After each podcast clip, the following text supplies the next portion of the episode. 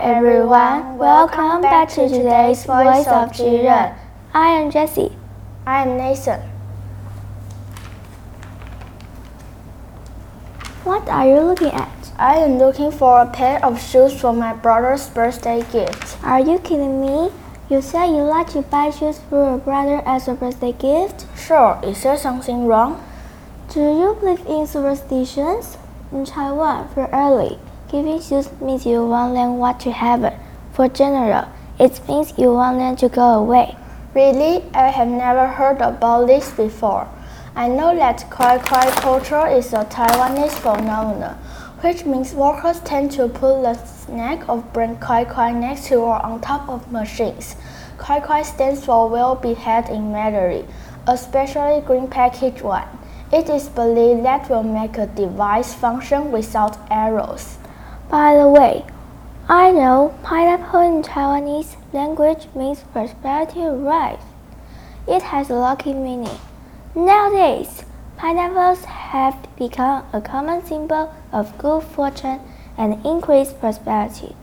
Baseball players usually put pineapple on the field to wish more scores. However, medical personnel, police officers, and firefighters avoid eating pineapple and mango while they are working. For some industry, it means getting more patients, victims, and crimes, which is not a good sign. Mango in Mandarin sounds similar to busy. That is also being prevented from some working places. It is really interesting. Now, Now, let's, let's listen more about Chinese superstition on today's ICRT lunchbox. What? No way! Yes way! It's time for News for Kids.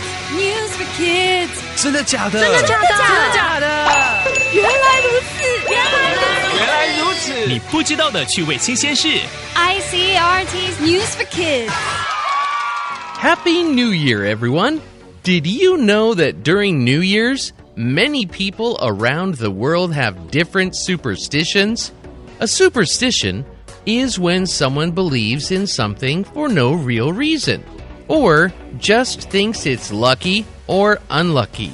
Superstition 就是迷信，相信因为某个东西会带来好或不好的运气。In Taiwan, many people believe the number 4 is unlucky, and you shouldn't whistle at night.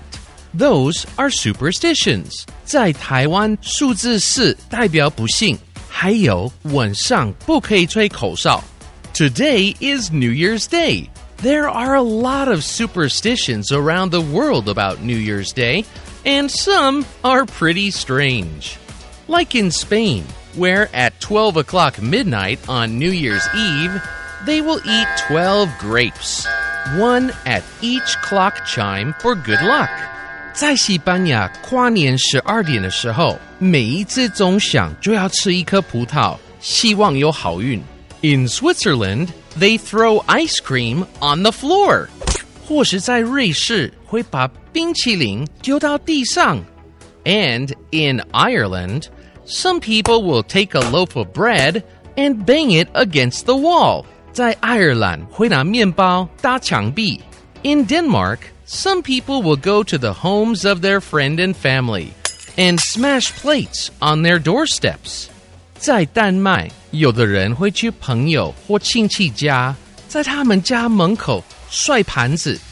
And in Colombia, they like to grab empty suitcases at New Year's so they are ready for next year's adventures. 有一些哥伦比亚人 会带空行李箱去跨年，迎接新的一年。That's a lot of funny superstitions, and there are many more. Do you do anything for good luck? Believe it or not, you never know what will happen in the next minute or tomorrow. Exactly, I can't agree you more. Thanks for listening to today's Voice of Jiren. Stay tuned. See you next time.